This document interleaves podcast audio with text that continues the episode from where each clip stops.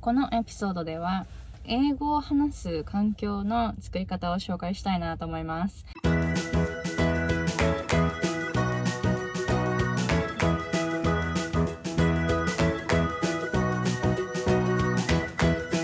皆さんこんにちは。私はハワイ在住で英語発音コーチとビジネスコーチをしているアイコ・ヘミングウェイです。So welcome back to another episode. In this episode, I'm gonna talk about how you can create the environment where you can speak more English. えー、まず本題に入る前に日本語っぽい発音をどういうふうに英語らしくしたらいいかという3つのポイントを無料動画でえー、シェアしていますので、ぜひ概要欄の方からチェックしてみてくださいね。今まで発音を散々練習してきたのに、なんとなくまだ日本語っぽい発音になっているという方に向けて作っています。で、このエピソードでは、英語を話す環境をどうやって作るかっていうのを紹介したいなと思います。で、私の、あの、英語発音コーチングのクライアントさんっていうのは、日本に住んでいる方とか、アメリカに住んでいる方も、えー、います。なので、いろんなところに住んでいる方がいらっしゃるんですよ。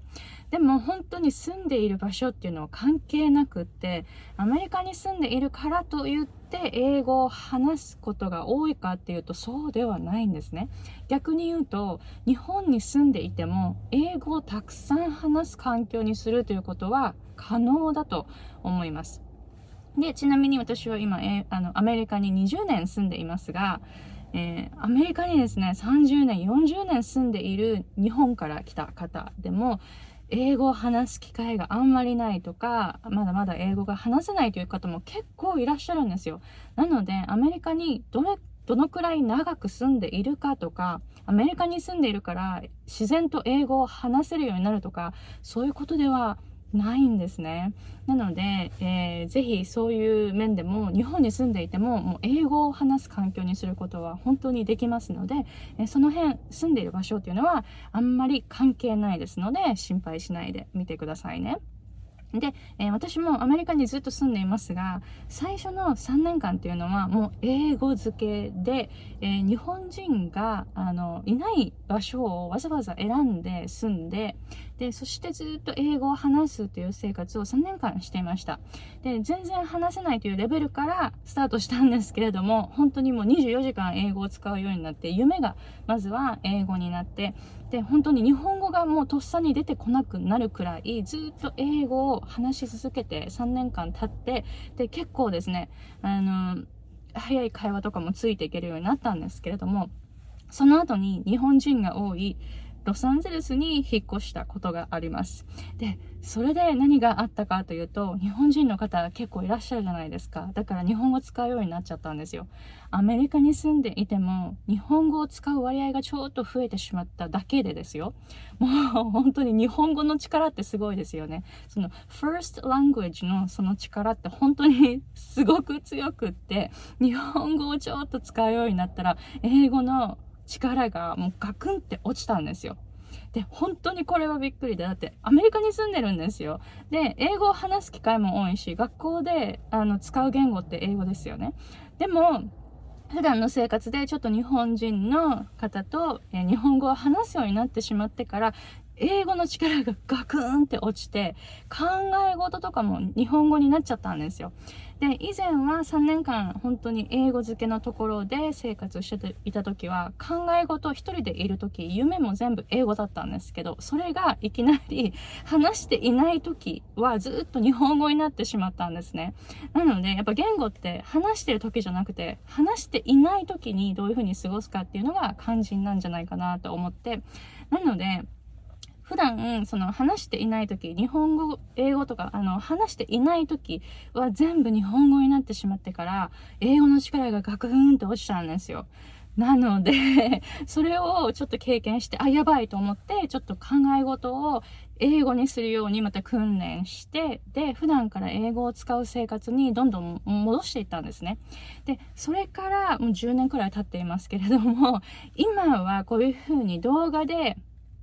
日本語で、えー、話していますが、それ以外の時は結構英語のことが多いです。今アメリカに20年住んでいますが、それでも英語を使う割合っていうのは本当に意識して生活しています。なので、ポイントは話している時じゃなくって、話していない時、夢とか 考え事とか、そういう時にどっちの言語で過ごすかなんじゃないかなと思います。なので、英語になるようにしてみると、本当に英語使う割合が一気にガッて増えるんですよ。で、独り言で英語を考えるのが難しいという方、そういう方は、独り言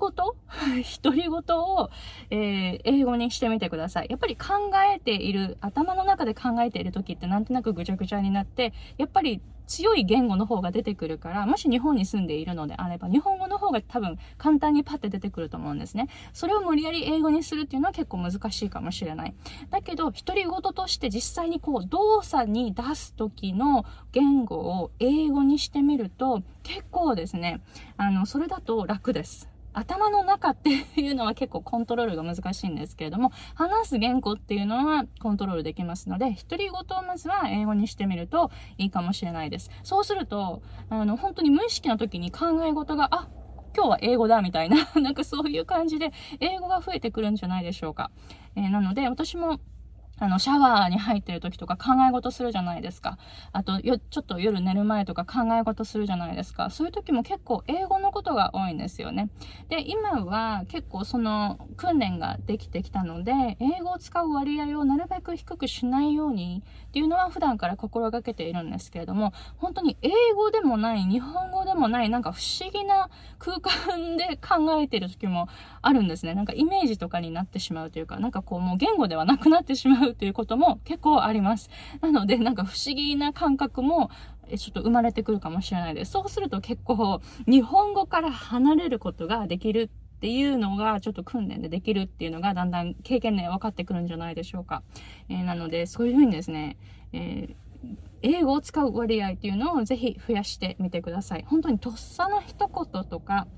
えー、何かびっくりした時とか、そういうですね、えー、無意識の状態で、パッて出る言語が英語になっていくと本当に楽だと思います。えー、なので、まずはそれを目指してみるといいですよね。とっさの一言が今何の言語になっているかっていうのをちょっと観察してみてくださいね。でもしそれが日本語になっているのであれば、それで英語を伸ばしたいのであれば、そこが英語になってくるといいですよね。えー、なので、そういう感じで、えー、ぜひ、英語を使う割合っていうのを話していない時とか、えー、そういうことでですね、えー、ぜひ、えー、割合を増やしていってみるといいかもしれないです。どうですか？このエピソードもし役に立ったと思ったら、ぜひ、えー、感想を、えー、お越しあ、お寄せくださいね。で、えっ、ー、と、年に4回、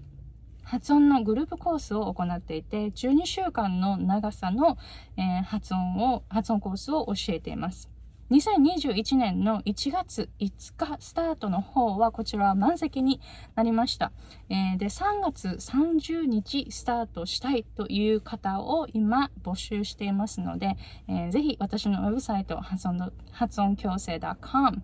hatsunkyoseei.com こちらの方をチェックしてみてください。Okay, so thank you very much for watching, and I'll see you guys later.